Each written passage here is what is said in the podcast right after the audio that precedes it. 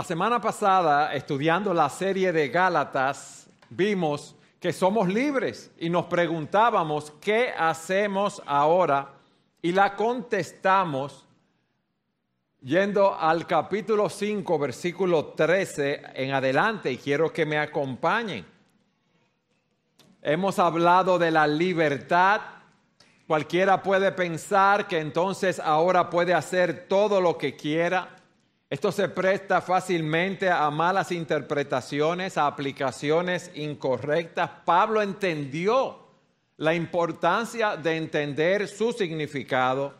Y en el capítulo 5, versículo 13 al 15 que vimos la semana pasada, él nos dice, porque ustedes, hermanos, a libertad fueron llamados solo que no usen la libertad como pretexto para la carne, no utilicen la libertad para el libertinaje, para vivir una vida ajena a los mandatos de Dios. Es lo que se conoce como los antinominianos o antinomianos, que dicen que no tienen que guardar la ley de Dios. Y Pablo nos dice ahí mismo, si no, sírvanse por amor los unos a los otros, lo que estudiamos la semana pasada porque toda la ley se cumple en el precepto, amarás a tu prójimo como a ti mismo, pero si ustedes se muerden y se devoran unos a otros, tengan cuidado, no sea que se consuman unos a otros.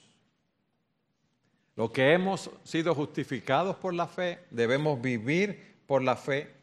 Hasta aquí hemos visto que somos libres, que no necesitamos la ley como un medio de salvación porque hemos sido salvos por la gracia de Dios, por medio de la fe en Jesucristo. Tampoco necesitamos el gobierno de la ley para guiarnos en esta nueva vida porque tenemos al Espíritu Santo como nuestro guía. Y así como no podemos ser salvos por nuestros propios medios, tampoco podemos vivir la vida cristiana por nuestros propios recursos. Necesitamos la asistencia, la ayuda, la dirección, el poder del Espíritu Santo en nuestras vidas, quien es la persona principal en la obra de la santificación. ¿Alguna vez tú te has preguntado, ¿por qué yo no avanzo en mi vida espiritual? Porque yo tengo un gran deseo de servir al Señor, pero yo no avanzo en mi vida espiritual. ¿Por qué se me hace tan difícil lidiar con ciertos pecados? ¿Ustedes no se hacen esa pregunta? ¿O soy yo el único que me la hago? Nosotros hacemos, tenemos el deseo de glorificar el nombre del Señor, tenemos el deseo de crecer a la imagen de Cristo, pero vemos continuamente que tenemos pecados con los que luchamos, como si nos alaran hacia abajo, como si no nos dejaran crecer en nuestras vidas cristianas. Y en el texto que vamos a estudiar hoy, Pablo nos dice cómo podemos crecer, cómo podemos agradar al Señor. Y es viviendo vidas en el poder del Espíritu Santo. Yo quiero que ustedes me acompañen ahí mismo y leamos de los versículos 16 al 18. Digo pues, anden por el Espíritu y no cumplirán el deseo de la carne porque el deseo de la carne es contra el espíritu y el del espíritu es contra la carne, pues estos se oponen el uno al otro. De manera que ustedes no pueden hacer lo que deseen, pero si son guiados por el espíritu, no están bajo la ley. En esta epístola hay muchas menciones al Espíritu Santo, del Espíritu Santo, lo que nos enseña que esto es algo primordial para crecer en santidad. Hay más de diez menciones del Espíritu Santo, una teología del Espíritu Santo en un solo libro. Y eso nos muestra la importancia y suficiencia del Espíritu en nuestras vidas. Miren, no vamos a crecer, no vamos a agradar a Dios si no lo hacemos en el poder del Espíritu Santo. Y eso es lo que Pablo nos está enseñando en esta porción de las Escrituras que vamos a estudiar hoy. Lo primero que Él nos hace es que nos da un mandato, versículo 16. Digo pues, anden por el Espíritu y no cumplirán el deseo de la carne. La nueva traducción viviente lo dice de la siguiente manera. Por eso les digo, dejen que el Espíritu los guíe en la vida. Entonces no se dejarán llevar por los impulsos de la naturaleza pecaminosa. Digo pues, o sea, Pablo ahora está contrastando su palabra con lo que decían los judaizantes. ¿Qué decían los judaizantes? Que debíamos guardar la ley para ser salvos. Debíamos guardar la ley para ser santos. Y Él nos está diciendo ahora, anden por el Espíritu. Y aquí vemos que Él nos dice que debemos andar, que debemos caminar, lo que implica avanzar. Cuando yo camino, yo me muevo de un lugar al lugar donde debería estar. Y lo que Él nos está diciendo aquí es que debemos someternos al control del Espíritu para avanzar en nuestras vidas espirituales.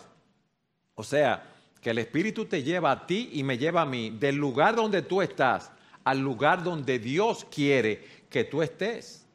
Y yo quiero que hagamos algo sencillo. Vamos a ver gramaticalmente este verbo andar. Fíjense lo primero que nos dice aquí. Anden, eso es un imperativo, es un mandato, no es algo opcional. Si yo no ando, si yo no camino en el Espíritu, estoy en desobediencia, porque es un mandato que Dios me está dando. En segundo lugar, está en tiempo presente, o sea, que es una acción continua y regular en mi vida. Yo debo andar en el Espíritu 24 horas, 7 días a la semana. Se trata de un estilo de vida habitual. Y caminar significa dar una serie de pequeños pasos en una misma dirección durante un largo periodo de tiempo. Pero también está en plural, anden. Eso no es para un grupo específico especial de cristianos. Eso es para todos nosotros. Es un imperativo, está en tiempo presente, es una acción continua en mi vida, es plural, es para todos nosotros y está en voz activa. O sea que dar esos pasos específicos para andar en el Espíritu, ¿tú sabes de quién es la responsabilidad? Tuya y mía. Voz activa.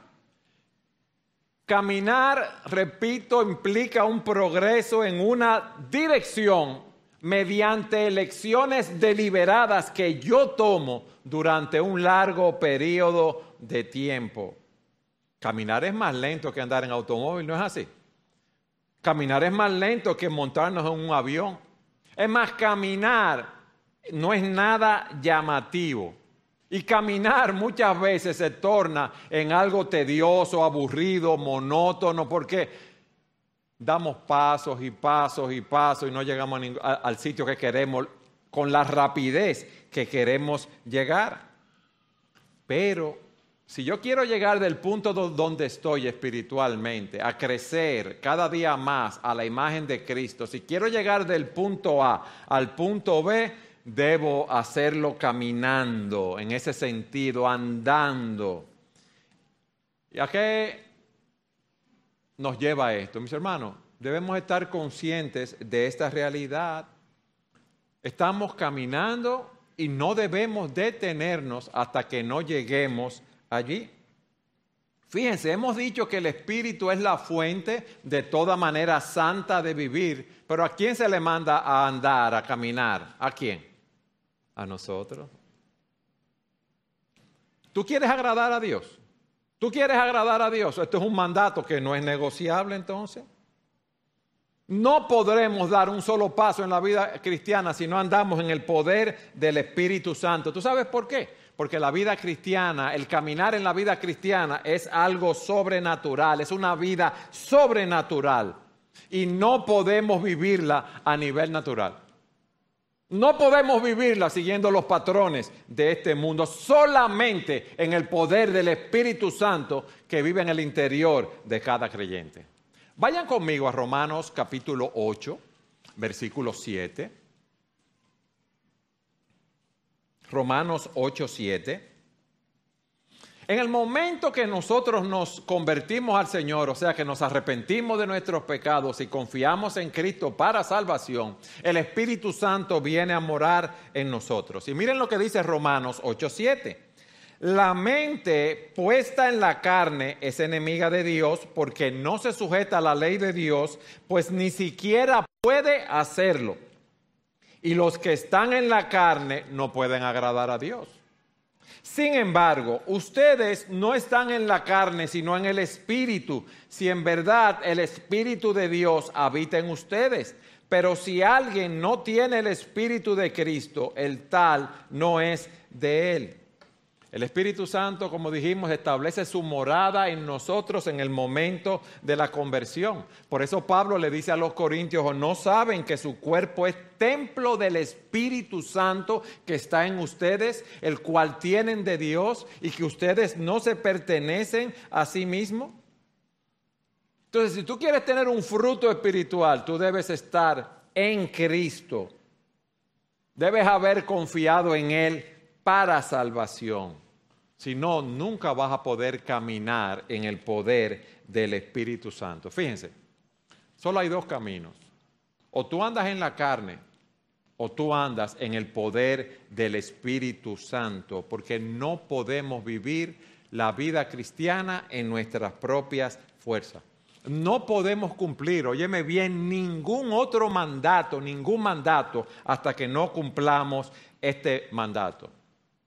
¿Cuál es el fruto del Espíritu, hermanos? ¿Cuál es? Amor, gozo, paz, paciencia, benignidad, bondad, fe, mansedumbre, templanza. Ese fruto es del Espíritu. Ese no es un fruto de nosotros. Eso no es un fruto que podemos tener cumpliendo la ley en nuestras propias fuerzas. Ese es el resultado de andar en el Espíritu. Y te voy a decir algo más. Si tú no andas en el Espíritu, estás haciendo todo lo que haces en la carne? Porque yo no puedo andar un 60 en el espíritu y un 40 en la carne. O tú andas en uno o andas en otro. Entonces, si tú no andas en el espíritu, tu matrimonio, tu trabajo, todo eso tú lo estás haciendo en tu propia fuerza, en la fuerza de tu carne. Vamos a hacer otra pregunta ahora. ¿Significa todo esto que yo no debo hacer nada en mi vida cristiana, sino someterme pasivamente y dejar que el Espíritu me lleve a crecer en santidad. Es verdad que el poder para crecer en la vida cristiana pertenece, eh, al, eh, nos lo da el Espíritu Santo, pero nuestra voluntad, como dijimos, tiene una parte sumamente activa en este esfuerzo. Y nosotros muchas veces oramos a Dios, Queremos tener cambios en nuestras vidas, queremos crecer en nuestros matrimonios, queremos crecer como esposos, queremos crecer como esposa, pero no hacemos más nada. Entonces, nosotros, óyeme bien, tú y yo no podemos sentarnos como espectadores a ver cómo trabaja el Espíritu Santo, no. Nosotros debemos ser participantes activos en ese trabajo. Por eso en las escrituras hay tantos imperativos que debemos cumplir, pero no en nuestras propias fuerzas, sino en la fuerza del Espíritu Santo. Por ejemplo, el autor a los Hebreos en el capítulo 12 dice, puesto que nosotros tenemos en derredor tan gran nube de testigos, despojémonos de todo peso y del pecado que nos asedia. ¿Quién debe despojarse del peso y del pecado? Nosotros. Y dice, y corramos con paciencia la carrera que tenemos por delante. ¿Quién debe correr la carrera? Nosotros. Puestos los ojos en Jesús, quien es el autor y consumador de la fe. O sea, yo debo despojarme del peso y el pecado que me asedia. Yo debo correr la carrera. Y aquí se me dice cómo debo correr esa carrera. Más adelante en el capítulo 6 de Gálatas vamos a ver cómo Pablo les dice a ellos, no nos cansemos de hacer el bien, pues a su tiempo, si no nos cansamos, cegaremos. Y dice, hagamos bien a todos, especialmente a los de la familia de la fe. Yo leí algo que me llamó mucho la atención. Y es algo que dice eh, Malcolm Gladwell, un autor. Diez mil horas Diez mil horas es el tiempo que se necesita para ser hábil en cualquier oficio. Uno ve a los músicos aquí, ¿verdad? Tocando los instrumentos. Uno ve a una persona que, un artista muy experimentado. Y la teoría es que eso requiere mínimo 10 mil horas de, horas de trabajo, aún teniendo esa persona grandes talentos. Entonces, ese autor dice, mira, así como esas personas que tienen esos talentos necesitan horas y horas y horas para desarrollarlo, así nosotros necesitamos una mentalidad similar cuando vamos a tratar con el poder o a vivir con el poder del Espíritu Santo. Dios nos llama a ser santos. Dios nos llama a crecer a la imagen de Cristo, pero eso no se consigue obedeciendo un conjunto de reglas. Eso se consigue caminando cada día, 24/7, con el Espíritu Santo. No es una experiencia única, no, no, no. Es rendirnos, óyeme bien, a la guía del Espíritu cuando Él me aconseja, cuando Él me guía, cuando Él me consuela. Y en la medida que somos guiados por el Espíritu, escuchamos la voz de Dios, seguimos su dirección y crecemos a la imagen de Jesucristo. Entonces, ¿qué hemos visto hasta aquí? El mandato. Anden, ¿cómo? En el Espíritu, ¿verdad? O por el Espíritu. Lo segundo que nos dice eh, es las consecuencias o el resultado de ese andar en el Espíritu, versículo 16, y no cumplirán el deseo de la carne. Leo nuevamente de la nueva traducción viviente. Por eso les digo, dejen que el Espíritu Santo los guíe en la vida, entonces no se dejarán llevar por los impulsos de la naturaleza pecaminosa. ¿Cuáles son esos deseos de la carne? Nosotros hemos recibido al Señor, somos salvos, tenemos una nueva naturaleza, pero no hemos sido glorificados todavía. Entonces tenemos luchas con el pecado remanente en nosotros. Y como veremos en nuestro eh, próximo mensaje, a partir del versículo 19 al 21 de Gálatas 5, se nos habla de esas obras de la carne. Él dice, ahora bien, las obras de la carne son evidentes, las cuales son inmoralidad, impureza, sensualidad, idolatría, hechicería, enemistades, celos, y sigue enumerando una serie de obras de la carne. Déjenme refrescarles algo.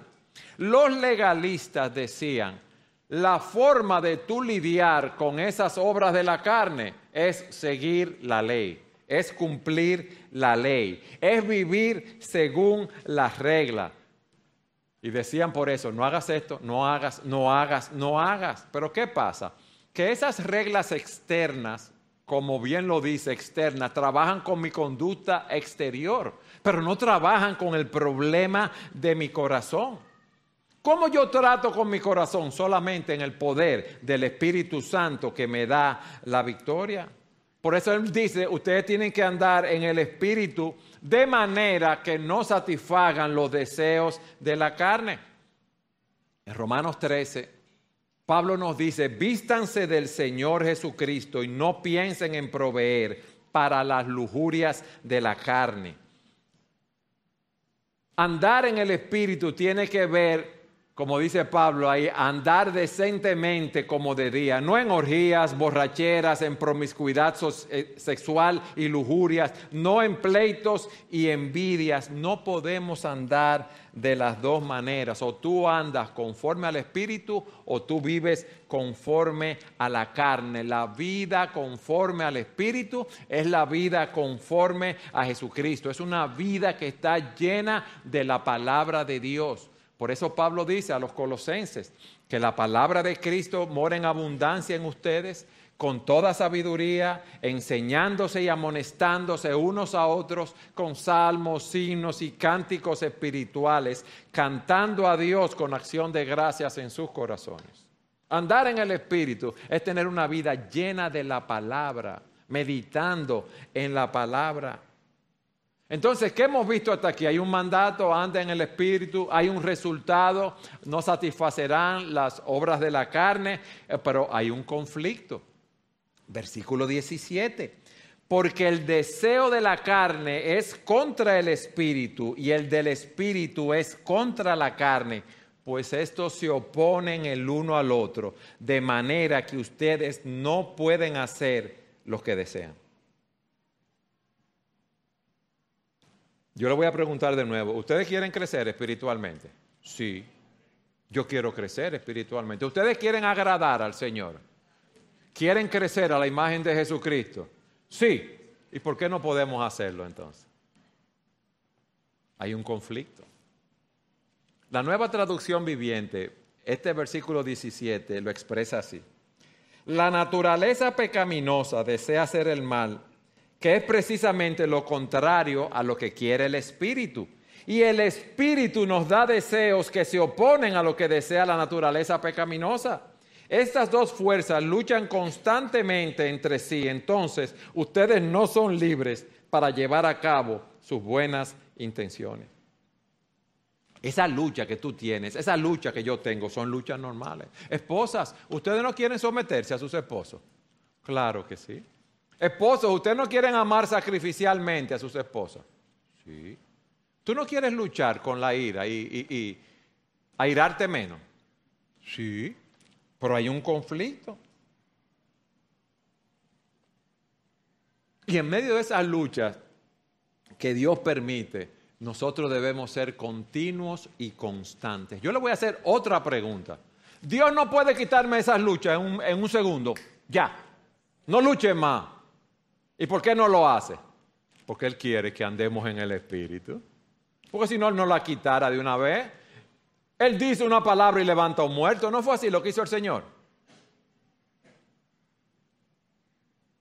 Ese mal genio tuyo, entonces, Dios quiere que tú trabajes con Él y que des, testifiques para su gloria de la obra que Él está haciendo en tu vida. El punto es que tener esas luchas es algo eh, que, debemos esperar. Debemos esperar tenerla. Esas luchas van a cesar cuando seamos glorificados, cuando estemos en el cielo, en la presencia de Dios. Entonces, si la lucha existe, olvídate de estar culpando a los demás por la manera como tú reaccionas. ¿Cómo así? Oh, déjate de estar culpando a tu mujer, a tus hijos, cuando tú te pones como un loco a gritar en la casa.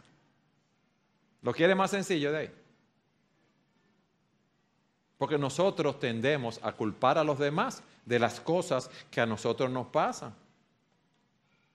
Peleamos con compañeros de trabajo, culpamos a los compañeros de colegio, de universidad, culpamos al país por el desorden por lo cual eh, perdemos la paciencia, culpamos a la economía porque entonces nos deprimimos cuando vemos que las finanzas no alcanzan.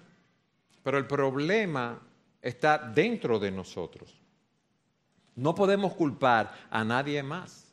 Dice un autor lo siguiente, el corazón del problema es el problema del corazón del hombre.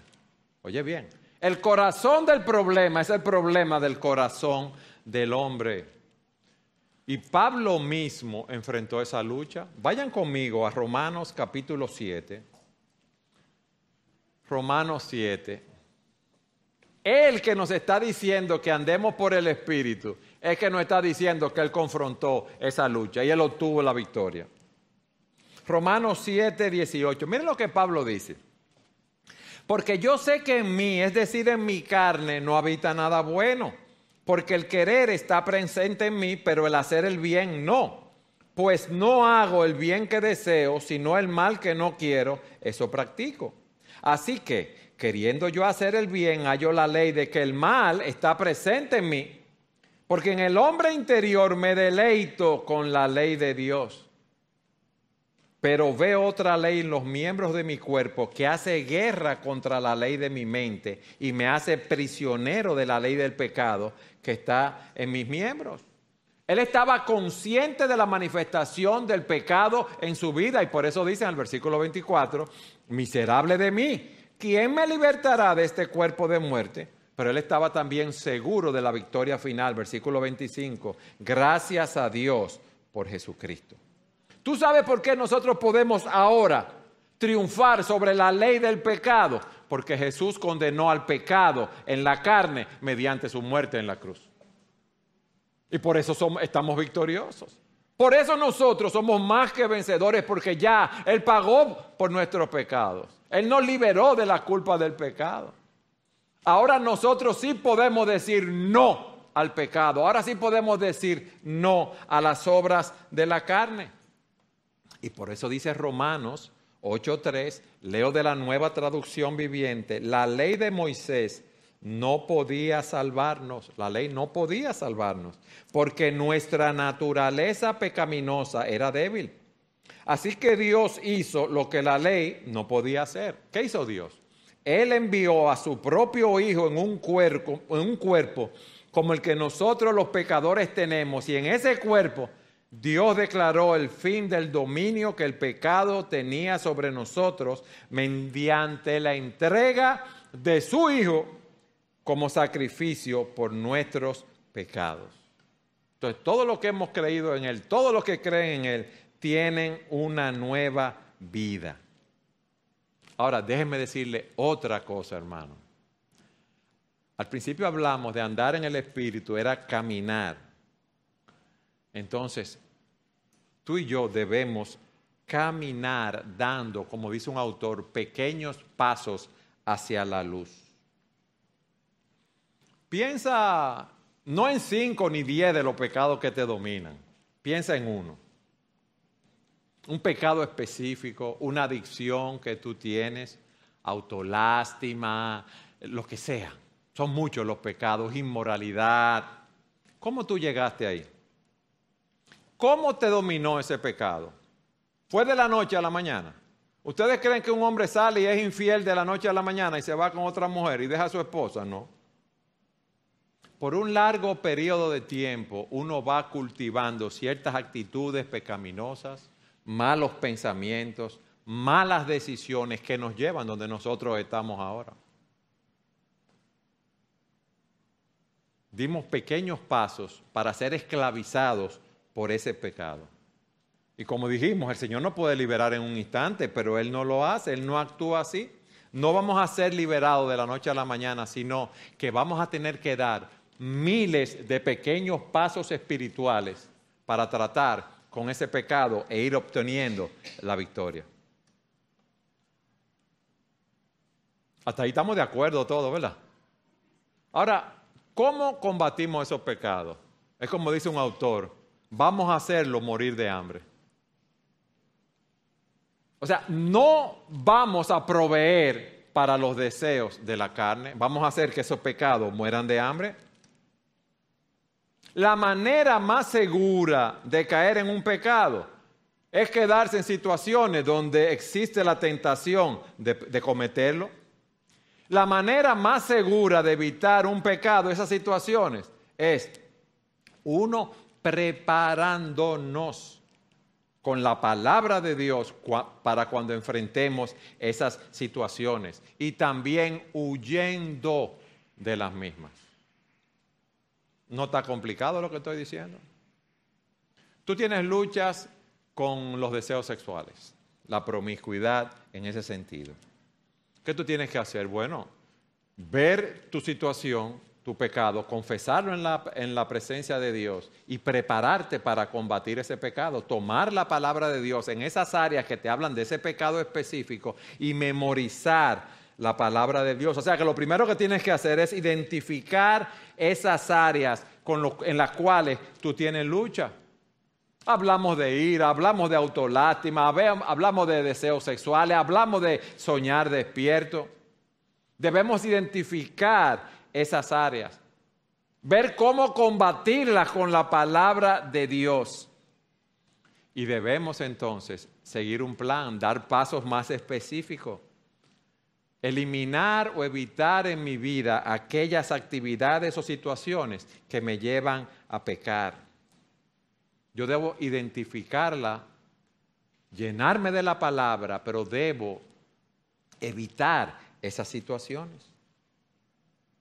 Miren, hay algo que debemos tomar en cuenta.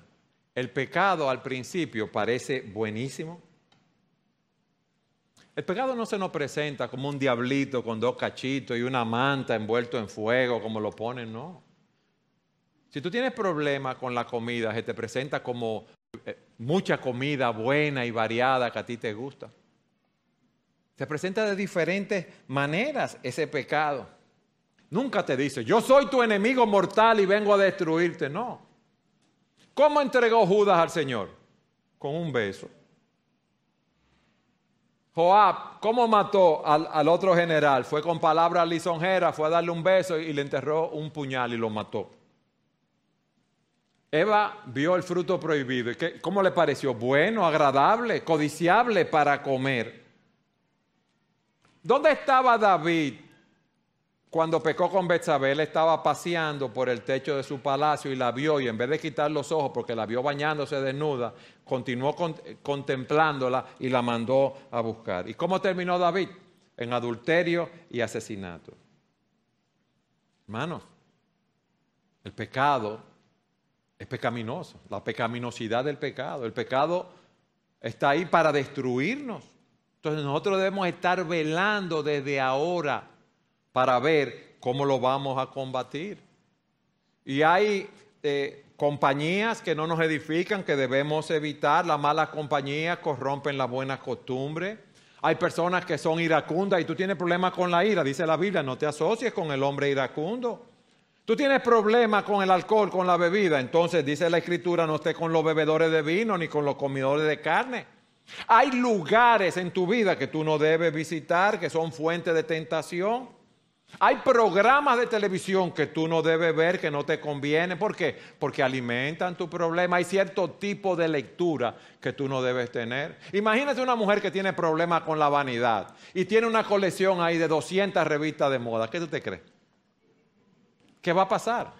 Entonces tú también tienes que poner de tu parte y prepararte identificar y vestirte entonces, como dice la palabra del Señor Jesucristo. Tiene que cambiar esas actividades pecaminosas por actividades que sean conforme a lo que Dios te dice en su palabra. Anda con mala compañía, anda con compañía que sean personas sabias.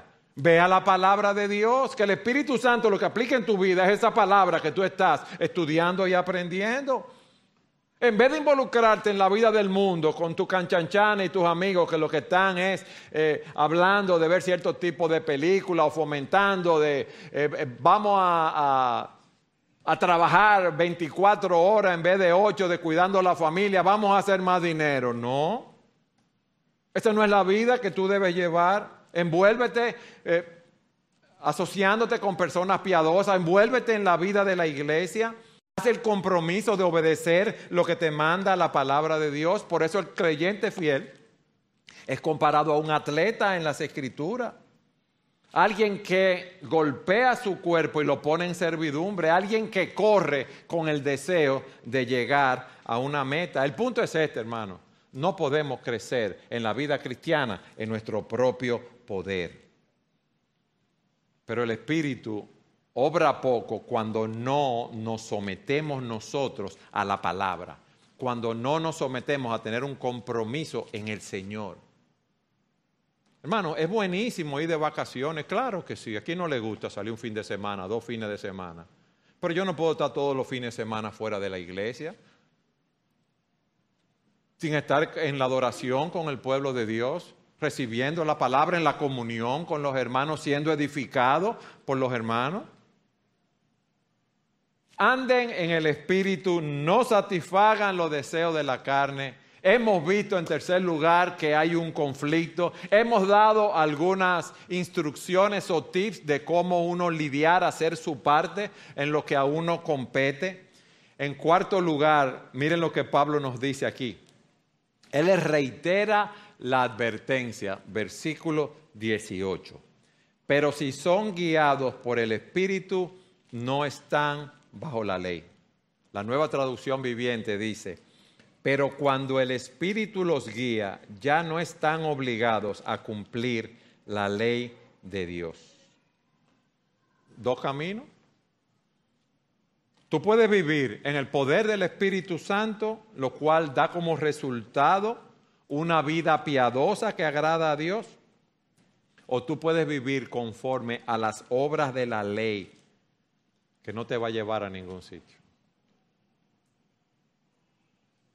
Eso es lo que Pablo, repito, estaba combatiendo de los legalistas. Tú puedes ser piadoso guardando la ley. No. En el libro El progreso del peregrino se nos da una ilustración en relación a esto. Miren qué interesante. El libro del peregrino nos habla de un hombre que empieza una peregrinación hacia la ciudad, ciudad celestial. Fue escrito por Juan Bunyan.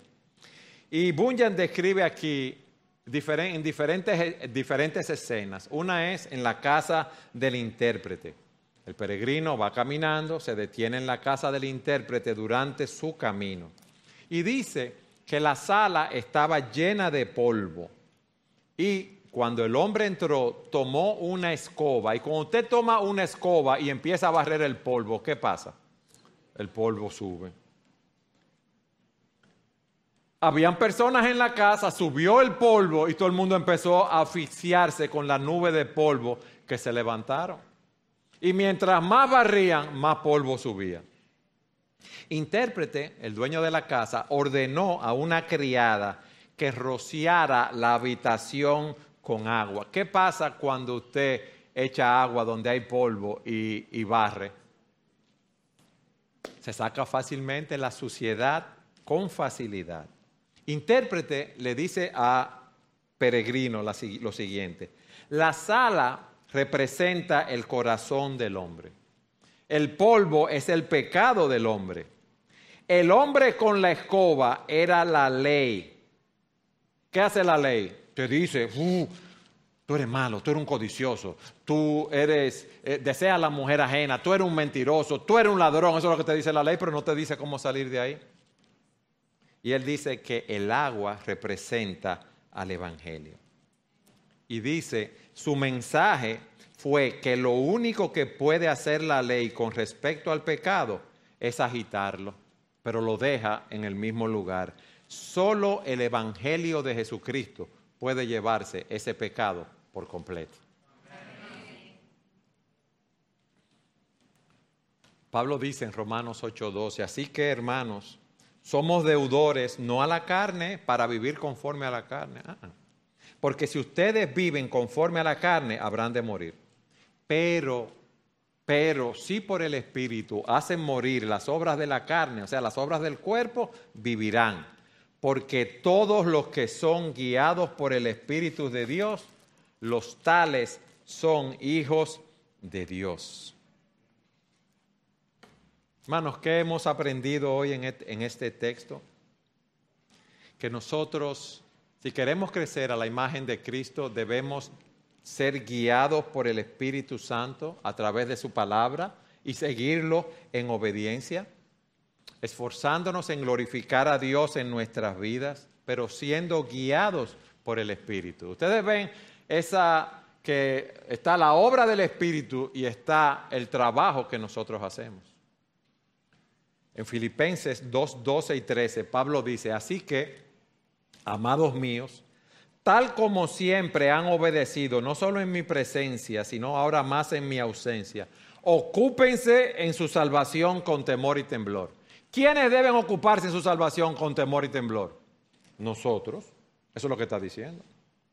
Porque Dios es el que obra en ustedes, tanto el querer como el hacer para su buena intención. ¿Quién produce la obra en nosotros? Dios. Entonces yo debo hacer mi parte. Ahora, como vimos al principio, este caminar implica continuidad. Debemos permanecer en Cristo. Hermanos, ¿a ustedes no les pasa que ustedes hacen su devocional en la mañana pensando en el Señor y salen como en una nube de su casa y eh, eh, edificado o en la noche cuando se van a acostar. Ahora, vamos a suponer que tú haces el devocional en la mañana temprano. ¿Qué pasa de que tú sales de tu casa, que hiciste el devocional hasta la noche? Esos pensamientos se van. Y yo entiendo que hay trabajo, yo entiendo que hay muchas cosas que hacer, que hay compromisos y responsabilidades. Pero nosotros tenemos que mantenernos meditando en la palabra, viendo cómo agradar a Dios, llevando el mensaje de las buenas nuevas de salvación, siguiendo los pasos de nuestro Señor y Salvador Jesucristo, poniendo nuestra mente y nuestra mira en las cosas de arriba, interpretando lo que está sucediendo a nuestro alrededor, no a la luz de nuestras propias pasiones, sino a la luz de los principios de la palabra de Dios. Por eso Pablo le dice a los colosenses, por tanto, de la manera que recibieron a Cristo Jesús, así anden en Él. Así como recibieron a Cristo por la fe para salvación, así continúen andando por fe, siguiendo lo que Él les dice en su palabra. Le digo algo más, mis hermanos. Es verdad que hay conflicto, lo hemos visto aquí, pero la victoria está asegurada. Es verdad que hemos crucificado la carne con nuestras pasiones y deseos y ahora pertenecemos a Cristo, pero dijimos que no hemos sido glorificados. Tenemos esa lucha contra esas obras de la carne. Nosotros no estamos flotando en una nube, yo no estoy diciendo eso aquí, que estamos en una nube y que no tenemos pasiones, luchas, no es eso lo que estamos hablando. Tenemos una lucha continua contra el mundo, la carne y el maligno. Tenemos una lucha mayor que los que no conocen al Señor. ¿Por qué? Porque los que no conocen al Señor, lo que ven en el mundo y lo que están practicando es un pecado. Para ellos es algo normal. Para nosotros no, porque tenemos el Espíritu de Dios. Pero ese conflicto no debe desanimarnos. El tener esa lucha nos lleva a ver que somos hijos de Dios. Nos lleva a ver que nuestras vidas están caracterizadas por las guerras. Pero habrá un momento en el cual llegaremos a la presencia de nuestro Señor. Hermanos, qué bueno poder decir que ya no somos esclavos del pecado. Qué bueno que aunque tenemos esa lucha y decimos como Pablo, miserable de mí, ¿quién me librará de este cuerpo de muerte? Podemos decir, podemos dar gracias a Dios por nuestro Señor Jesucristo porque ya nos rescató. Qué bueno es poder decir que no importa lo que enfrentemos, somos más que vencedores por medio de aquel que nos amó. Pablo no está llamando a los Gálatas a ser más virtuosos no. Él lo está llamando a caminar en el Espíritu, a ser guiados en el Espíritu, a vivir una vida sobrenatural que agrada a Dios. Yo empecé este mensaje preguntando, ¿por qué no avanzo más en mi vida espiritual a pesar del gran deseo que tengo de glorificar el nombre del Señor?